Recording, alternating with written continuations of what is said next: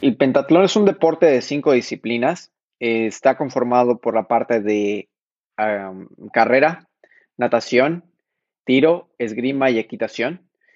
Eh, es un deporte militar por excelencia. La leyenda lo remonta a las, a las leyendas napoleónicas en las cuales el emperador envió a su más alto oficial a entregar un mensaje tras líneas enemigas. Eh, lo hace curiosamente en un caballo que no era suyo, eh, tras pasar líneas enemigas, eh, derriban a su caballo y se tiene que abrir paso tirando con una pistola, peleando con una espada, corriendo y nadando y al final entrega el mensaje.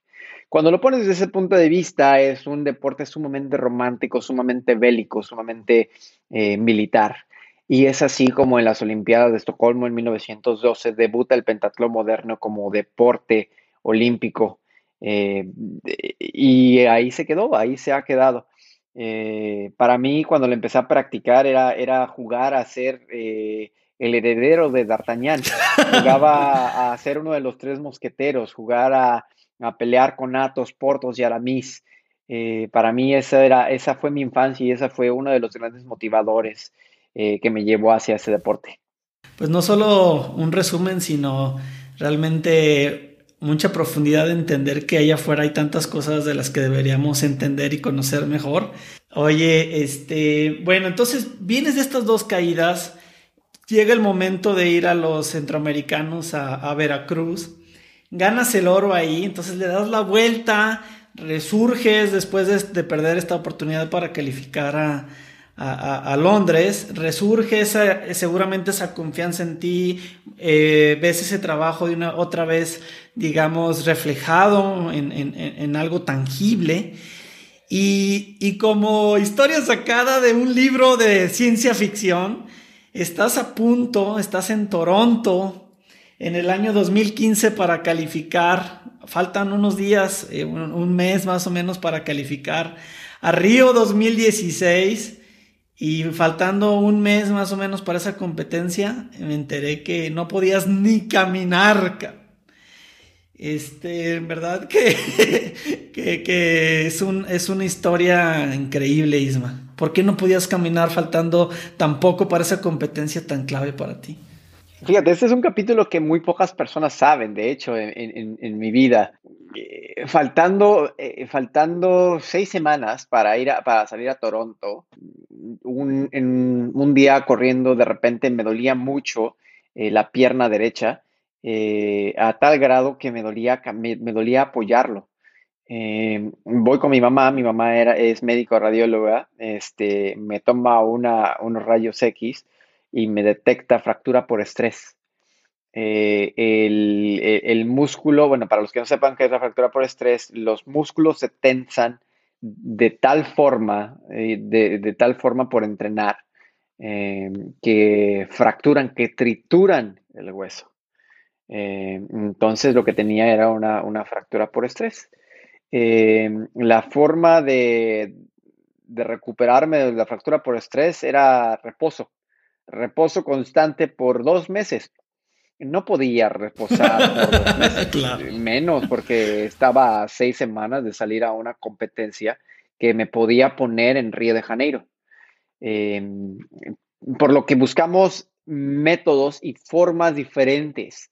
Eh, mi familia siempre ha estado alineada eh, hacia el punto de vista de, pues si los expertos dicen esto, hay que buscar formas alternativas, hay que pensar fuera de la caja y hay, que ver qué pasa. Hay, hay veces que, bueno, la caja está ahí por una razón y nos regresan a la caja, ¿no? Pero hay formas en las que a veces simplemente este cuestionamiento, el cambiarse el chip de que puedes buscar otras alternativas, te lleva a encontrar diferentes opciones que te ayudan a mejorar. Una de esas fue eh, ir con una de las eminencias en neurología. Eh, en México, el doctor Jasso, eh, que me recomendó ponerme toxina botulínica de la cintura para abajo, Botox. Eh, el Botox lo que hace es relajar eh, todas las fibras musculares, por eso se utiliza para, con fines cosméticos. él lo usa para aliviar espasmos en, pacientes pediátricos. a mí me lo puso en toda en la cintura para abajo para que los músculos dejaran de estar contraídos y la fractura empezara a sanar más rápido, que no tuviera que esperar a que los músculos se relajaran para que la, fractura empezara a sanar.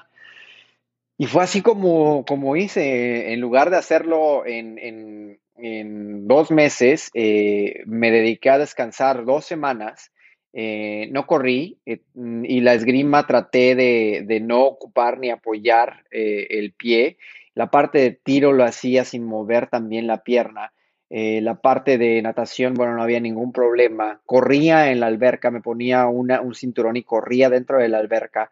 Em, y así fue como terminé mi preparación, faltando dos semanas antes de, salir a Toronto. Ya podía eh, asentar el pie sin dolor. Eh, me atreví a hacer unos cuantos jalones, regresar un poquito a la pista para volver a correr. Y, esas fueron seis sesiones nada más antes de Juegos, de Juegos Panamericanos, de salir para Juegos Panamericanos, lo que me permitió la lesión hacer. Eh, y así fue como, pues, habiendo entrenando, eh, pues lo que habíamos entrenado hasta el momento, eh, tratando de sortear el destino con una fractura por estrés en la pierna derecha, pues, nos enfrentamos a los Juegos Panamericanos.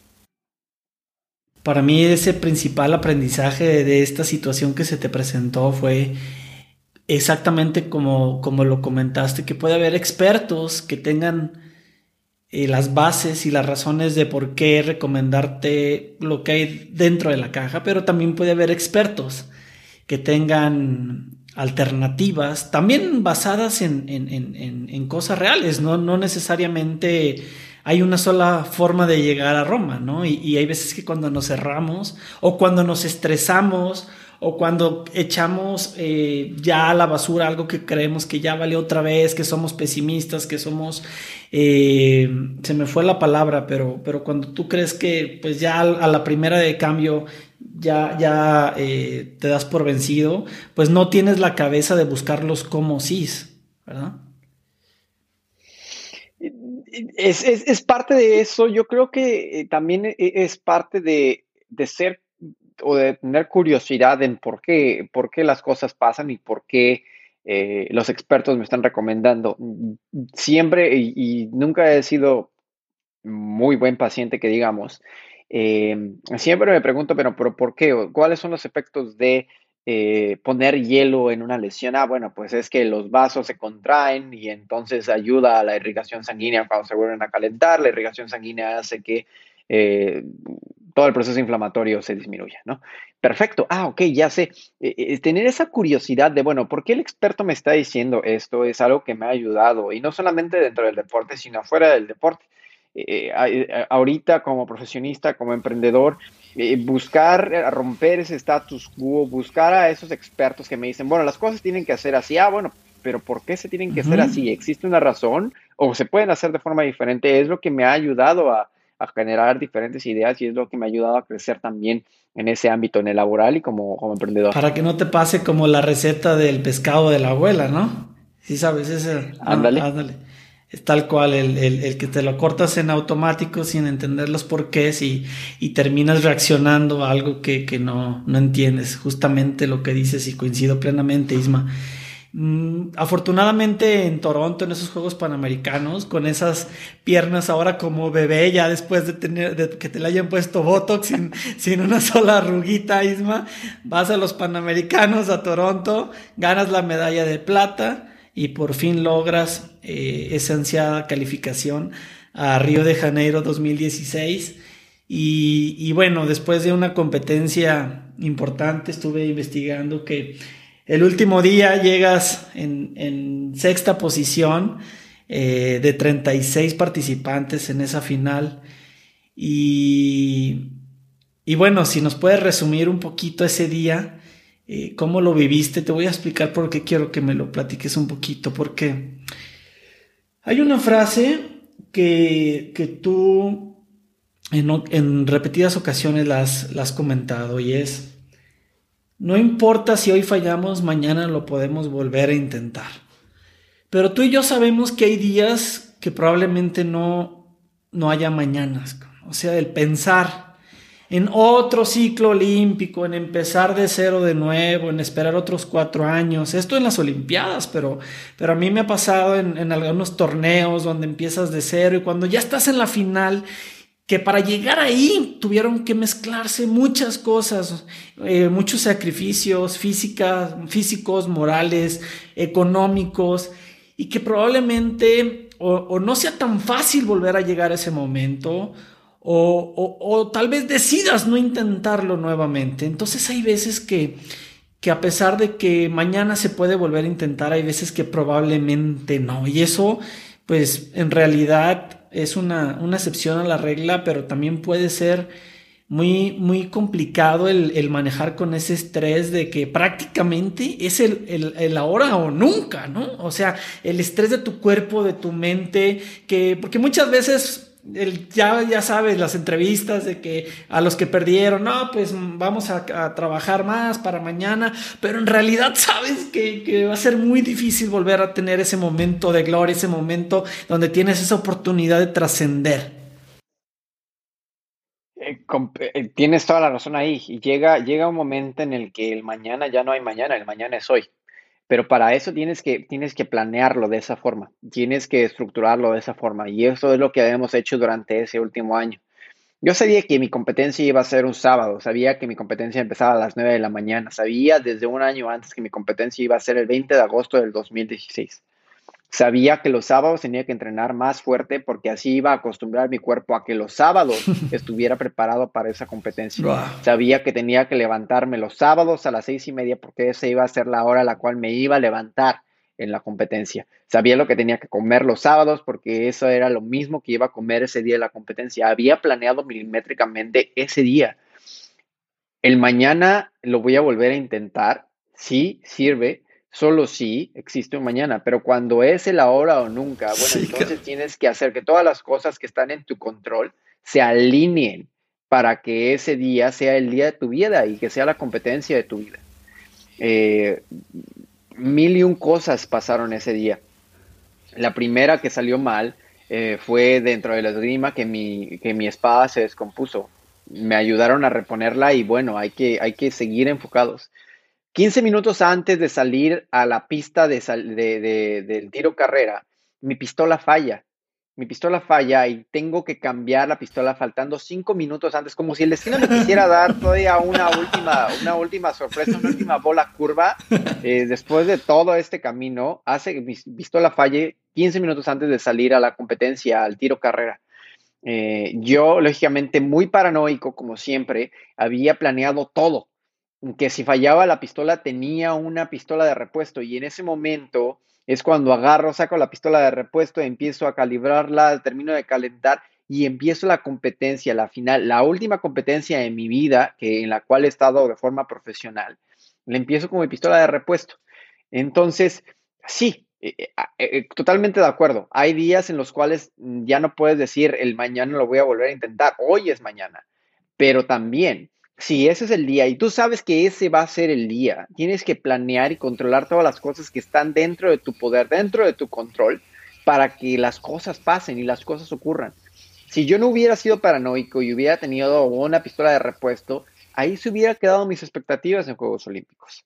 Si yo no hubiera preparado eh, eh, mi, mis kits de herramienta para arreglar las espadas, ahí se hubieran quedado mis expectativas de Juegos Olímpicos. Tienes que planear milimétricamente porque si el día de mañana ya no existe, al menos te preparaste con todo lo que tenías y ahora sí que todo depende de, ti y lo que no depende de ti, pues ya no hubiera habido forma de arreglarlo, ¿no?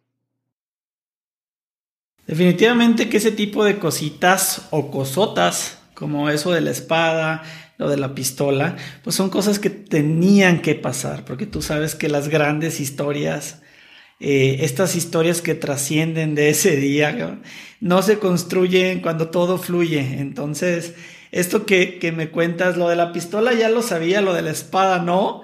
Pero, pero no, me, no me toman por sorpresa porque, porque pues, las grandes historias eh, tienen que tener sí o no, no solamente en las novelas, no solamente en las series, también en la vida real, tienen que tener esta sazón especial que las hacen realmente algo épico, algo que de lo cual tú y yo aquí después de muchos años y que durante 50 años se va a seguir seguir hablando de ello, pero a mí me llamó también mucho la atención, Isma, que ese día, ese 20 de agosto del 2016, ese día en el que, en el que obtuviste el bronce, eh, siguiendo detrás de un, de un ruso y de un ucraniano y terminar el tercero de todo el mundo, no había eh, prensa mexicana esperando un buen resultado eh, tuyo. O sea, las los ojos de la prensa, de los mexicanos estaban en, en todos lados, menos en ti, menos en el pentatlón. ¿Cómo jugó esto a tu favor o a tu contra? El hecho de que, de que pues no es que no confiaran en ti, pero pues realmente no hubiera esta presión o, también esta motivación, porque puede ser tomado desde los dos lados, ¿no? Y, y así pasó, ¿no? Nunca lo he tomado de forma personal. Claro. Eh, en ese momento también había grandes competidores, grandes atletas compitiendo. Estaba María peleando por su pase a la final. Estaba el Duba tirándose los clavados desde la plataforma. Entonces, habían otras, otras oportunidades de medalla.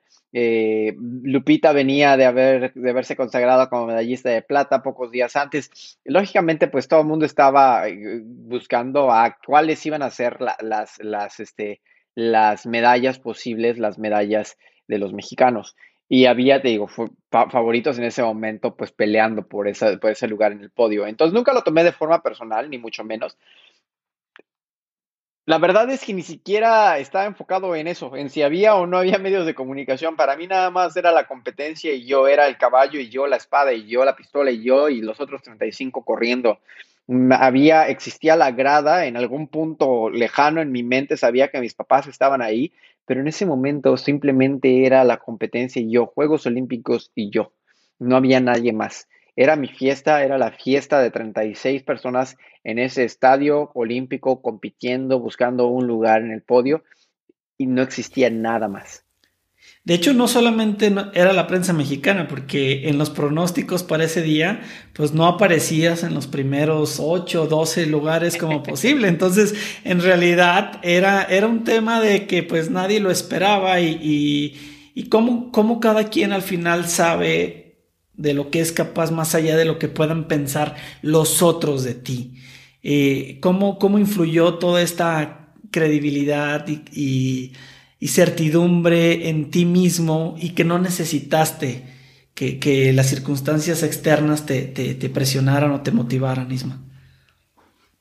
La historia pudo ser completamente diferente. Me pudo haber tocado un mal caballo y entonces te, estaría contando una historia de, bueno, eh, cómo, cómo ganar Khan en último lugar.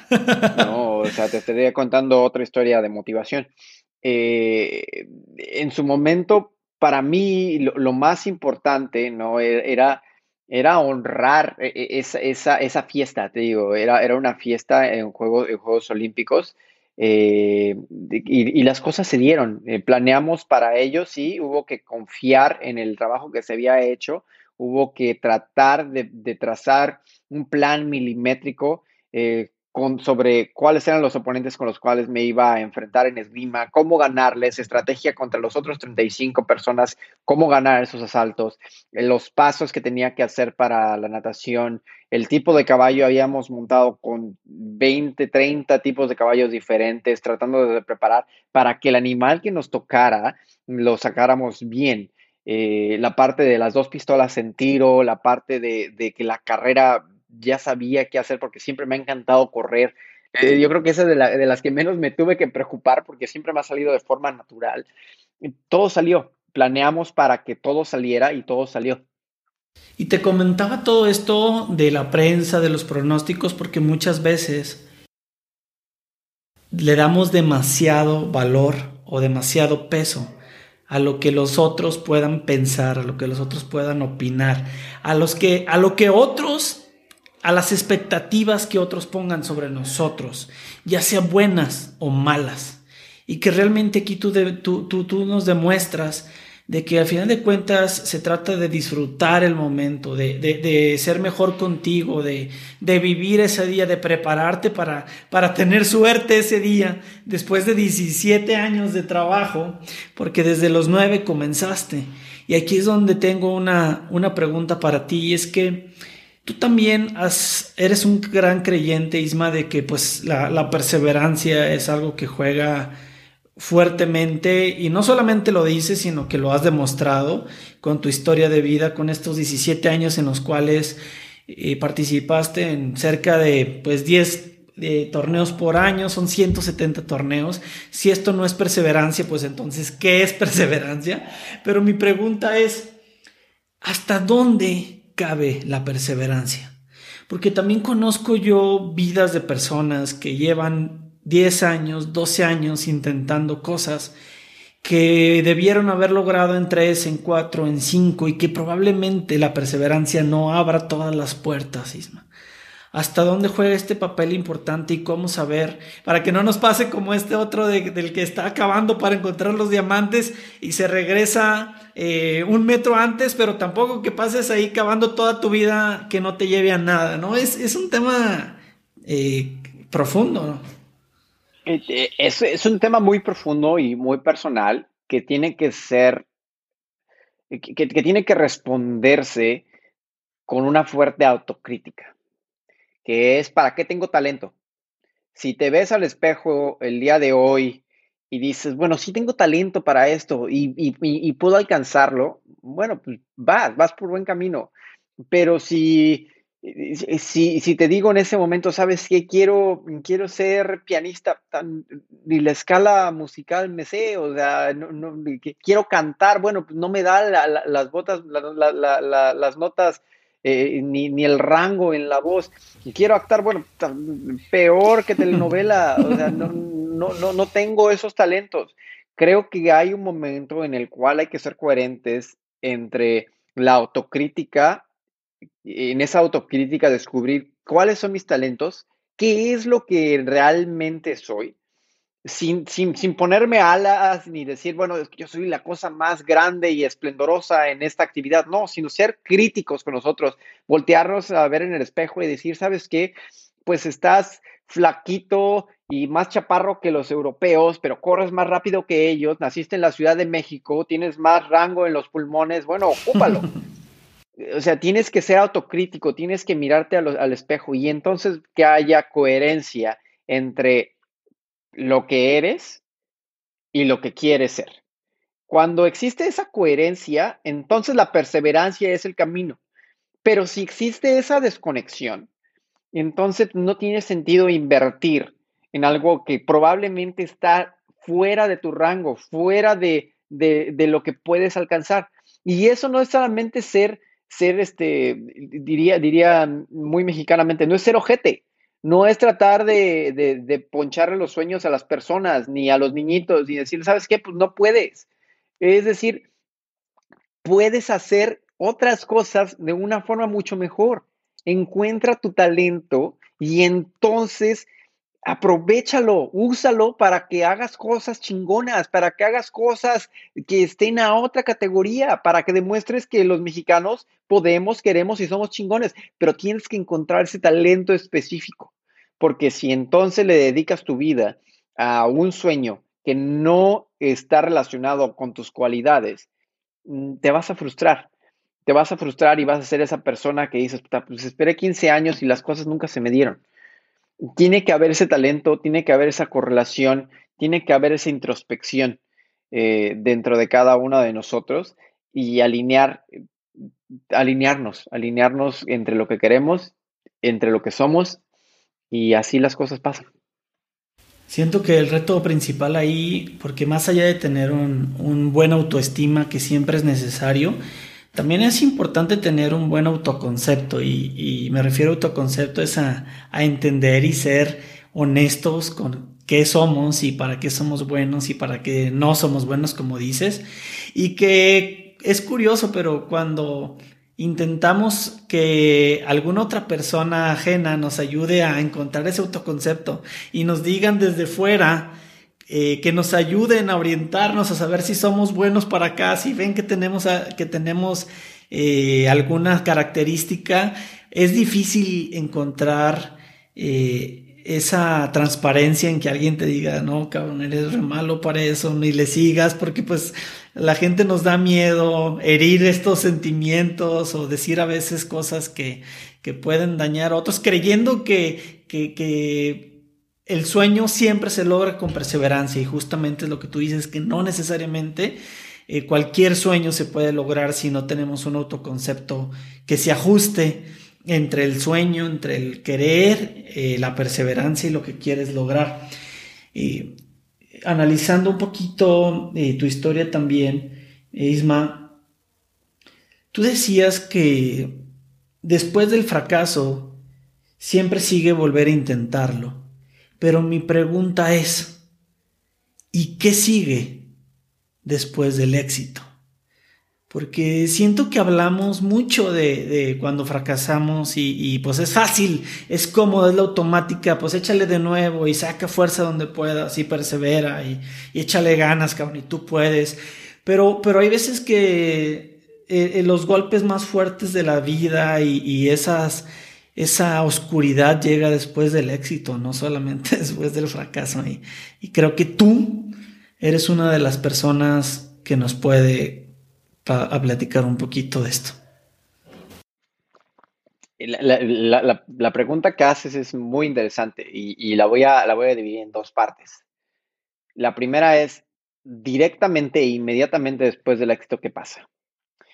Eh, en mi caso, después de haberle dedicado 17 años a, un deporte eh, que amo, que amo con toda mi vida y al cual eh, pues se convirtió en ese punto e, en mi identidad, eh, ya no hay ahora un, bueno, ¿y qué sigue? Un ¿y qué sigue tan claro? en ese momento mi, mi ¿y qué sigue? Hasta ese punto había sido una medalla en Juegos Olímpicos. Ya la tenía en mis manos, sabía lo que pesaba, sabía lo que me había costado llegar ahí. Y qué sigue ya no tenía una respuesta tan, tan directa.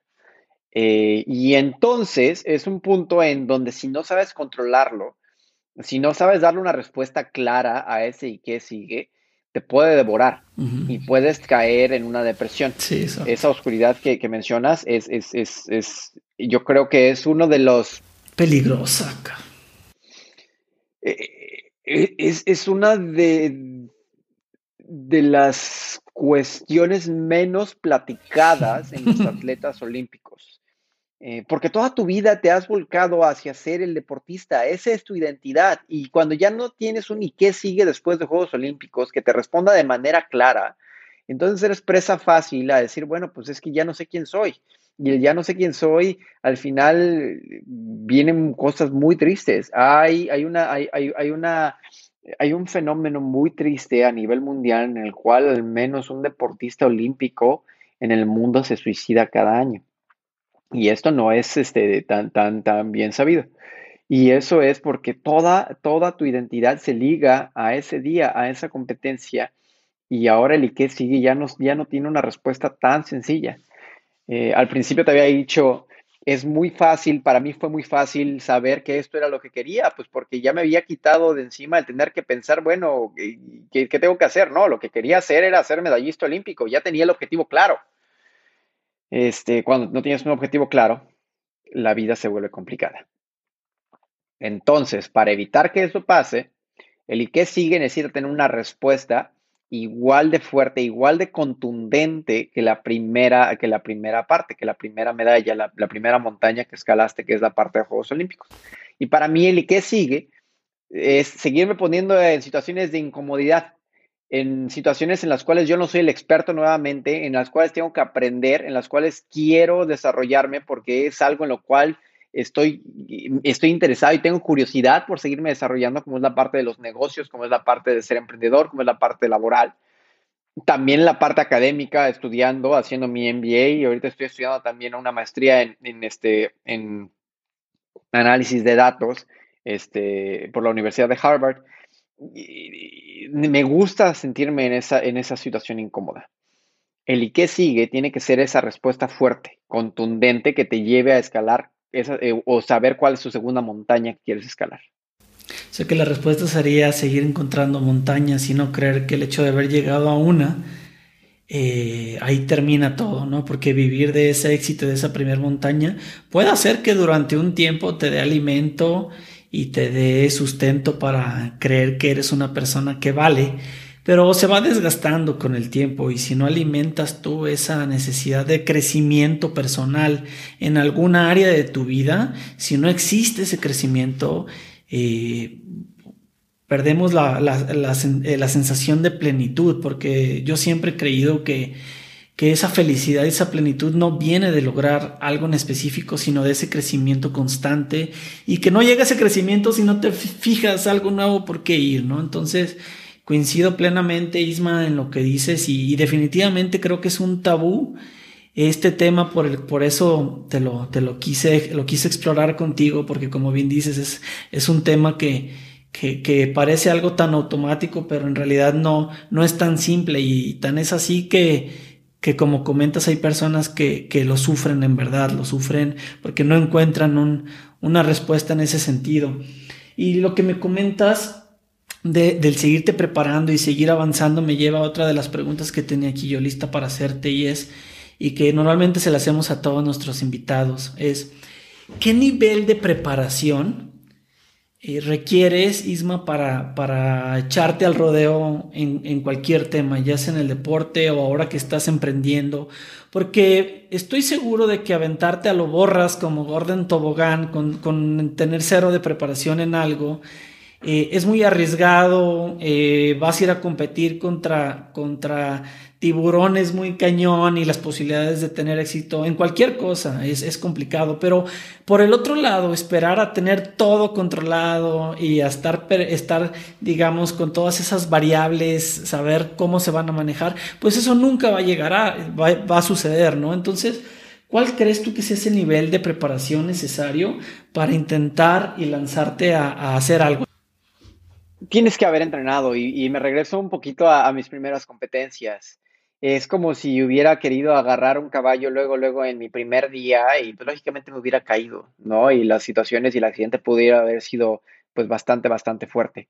Eh, creo que tiene que también ahí haber cierta coherencia dentro de nuestras acciones en saber cuándo estamos listos y cuándo no.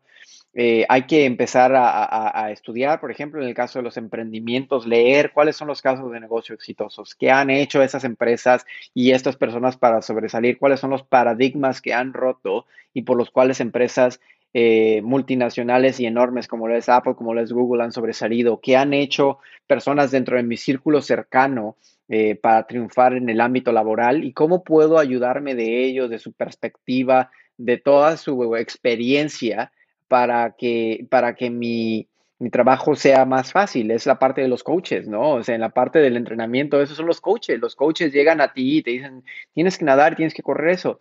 Y lo hacen porque es gente que está preparada y que ha estudiado para llegar a ese momento y decirte a ti que eso es lo que tienes que hacer para que tus marcas el día de mañana sean lo suficiente para una competencia.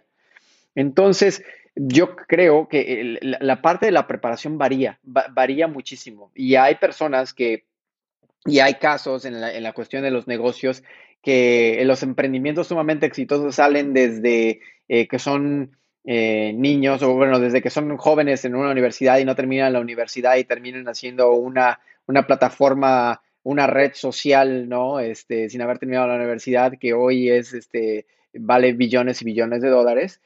O emprendedores de 40, 50 años que han tenido suficiente tiempo para prepararse y saber que, bueno, esto es lo que tengo que hacer y llega a ese momento, ¿no? O sea, e, existen las dos partes del rango. Igual que en el deporte, hay quienes en los deportes pues, tienen ese talento nato. Están todos los clavadistas. Los clavadistas son chavos súper jóvenes. Eh, eh, el, el, Duba y, el Pollo, cuando sacaron su primera medalla en Juegos Olímpicos, que tenían como 21 años, 22 años, eh, sumamente grandes amigos míos, pero cuando tomaron esa, esa medalla, ¿no? Y, estaban súper chavos. Y hay gente que tiene ese talento, los sub-19 y las sub-17 en fútbol, cuando ganaron el, mundial, o sea, gente a las cuales pues, son chavos, tienen talento, tienen esa hambre y pues se le dan las cosas y se dan los resultados, ¿no? Entonces, la, la respuesta en cuál es el nivel de preparación óptimo pues varía, no hay solamente una receta para el éxito, no hay una solamente una, una forma de consagrarse campeón del mundo, de ser medallista olímpico, cada quien tiene sus diferentes cosas, lo que tienes que hacer es jugar con tus fortalezas, pero también reconocer cuáles son tus debilidades y qué es en lo que necesitas seguirte preparando para que entonces las cosas que emprendas, las emprendas ya mejor armado. ¿Y qué le dirías a esas personas que llevan tiempo ahí atorados en, eh, queriendo tomar un, paso, queriendo hacer algo y que no se animan, ¿qué les dirías? No tengan miedo, la, peor, la peor cosa que pueden hacer es no tomar una decisión.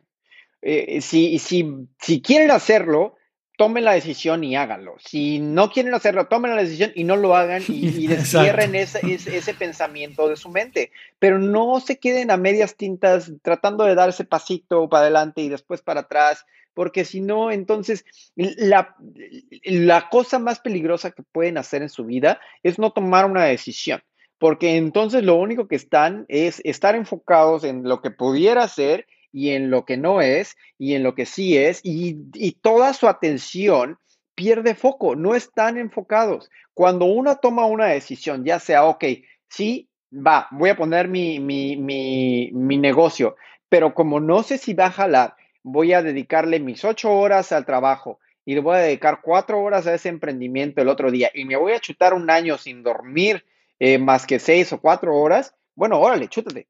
Y esa va a ser la decisión que tomé, ¿no? Pero ya tienen un plan, ya tienen una estrategia, ya saben cuál y entonces ya, ya, ya tomaron esa decisión. Ya también le pusieron una fecha límite y dijeron, bueno, va a ser un año que le voy a dedicar a esto y si no jala, pues no jaló.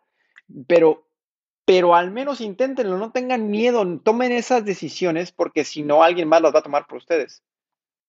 Me encantó tu respuesta porque la gente normalmente creemos que tomar una decisión es, es, tomar el sí, pero como tú bien dices, tomar una decisión es también decidir por el no, porque estar ahí en el, en el sí o no, en la indecisión, te puede cerrar otras puertas de otras oportunidades y que al final de cuentas ni tomes esta y dejes pasar otra porque mentalmente estás bloqueando esta fluidez de energía, ¿no? Entonces me encantó tu respuesta por eso, Isma. ¿Qué, qué aprendizajes o cómo aplicas, qué similitudes has encontrado tú en tu carrera de, de deportista? Eh, para llevarlo a, cosas que pueda aplicar el 99% de las personas que, como en realidad somos, porque no, todos los que te escuchamos estamos, eh, no somos, eh, no hemos estado en Juegos Olímpicos, así que nos gustaría aplicar todo eso que tú aprendiste en nuestras vidas diarias. ¿Cuáles son esas aplicaciones concretas que nos pudieran ayudar? Las, las tres herramientas o las tres, las tres Sí, las tres herramientas que yo les daría o los tres aprendizajes que yo les, les regalaría es la primera, la cuestión de la autocrítica. Eh, no tengan miedo, no tengan miedo de, verse al espejo y, saber qué van a encontrar ahí. Eh, sean, sean, sean valientes, sí, se requiere ser valiente, pero sé que, pueden hacerlo. Véanse qué es lo que hay detrás de, de, esa máscara, detrás de esa persona que, los, que les regresa la mirada en el espejo cuáles son sus habilidades, cuáles son sus talentos, en qué tienen que mejorar, qué es lo que no han hecho bien esta semana, que la siguiente semana pueden hacer mejor. Oye, ¿sabes qué? pues esta semana me dediqué a, ver muchas redes sociales y estuve mucho en Instagram. Este, la siguiente semana, pues mejor me voy a poner a leer en lugar de, de, eh, de, perder el tiempo, ¿no? Viendo redes sociales y qué tan feliz es fulanito y sutanito. Y me voy a poner a leer, voy a ponerme a aprender algo. Perfecto, háganlo, no tengan miedo. Eh, eh, sean proactivos y háganlo constantemente. ¿Qué es lo que pueden hacer el día de mañana cuando hacen, que pueden hacer, qué, es lo que pueden hacer el día de mañana para ser mejores de los que son hoy? Es de las mejores cosas que pueden hacer todos los días. Ser autocríticos. La segunda herramienta es, sean optimistas, sean positivos.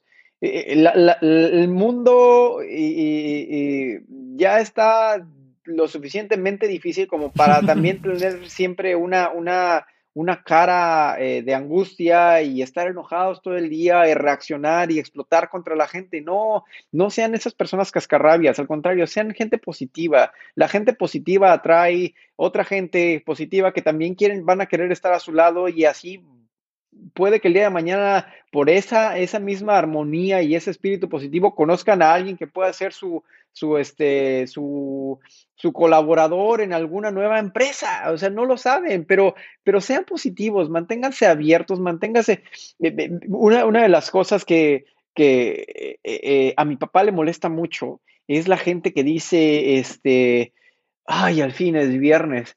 Eh, mi papá siempre dice, puta, gracias a Dios no te escuché, o sea, porque me hubiera deprimido, o sea, a mí me da lo mismo, yo vivo igual un viernes que un lunes, porque soy feliz, eh, hago, lo que hago y soy feliz, ¿no? O sea, no vivir tu vida nada más los fines de semana lamentándote de lunes a viernes, qué es lo que tienes que hacer, sé positivo, eso es, es, gratis.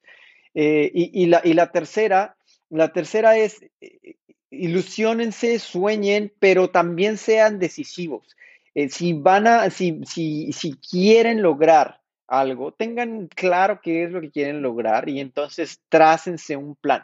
¿Cómo es que voy a llegar de aquí a aquí, del punto A al punto B? Bueno, si el punto B no funciona y te caes del caballo, te toca un doping por clenbuterol, te fracturas por estrés, ¿cuáles son las alternativas que tengo?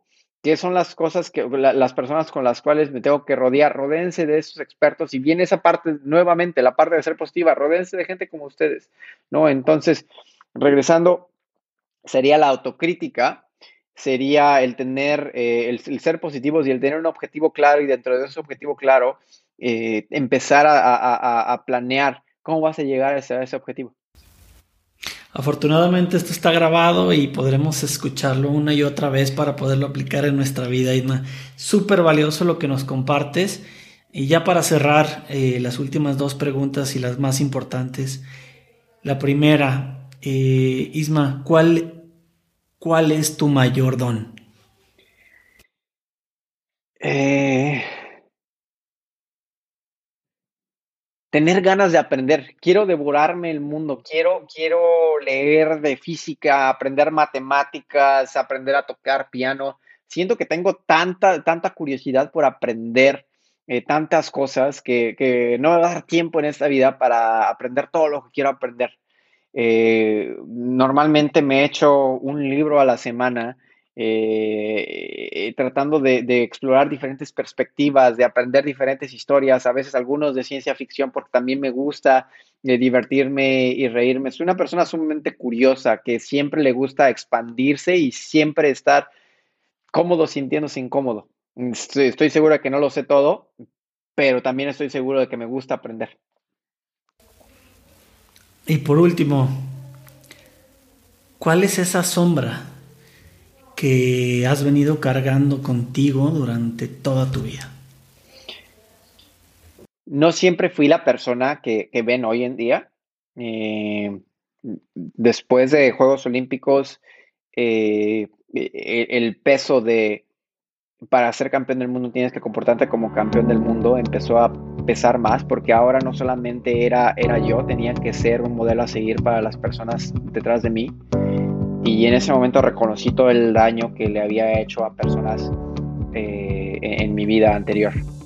Eh, yo creo que esa es mi sombra más, más este, grande. No me siento orgulloso de, lo que fui en su momento porque no fui una persona ejemplar, no fui una persona eh, como la que ven hoy en día. Fui esa persona que, comete errores, que lastima gente, que en su momento también pues, lastimó y rompió corazones de, una forma y de personas que no lo merecían.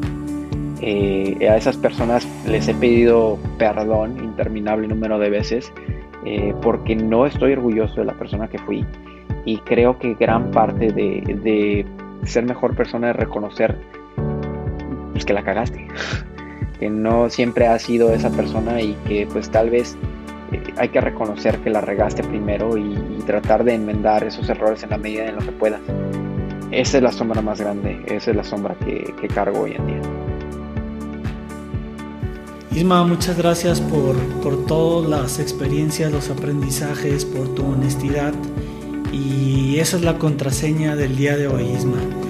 Eh, aprovecha esa hambre de, conocimiento, esa hambre de crecimiento y mézclalo con, con ese poder de autocrítica y de poderte ver en el espejo para que puedas de hoy en adelante seguir alcanzando todas y cada una de las montañas que te fijes en tu vida. Gracias Isma. Muchísimas gracias, muchas, muchas gracias.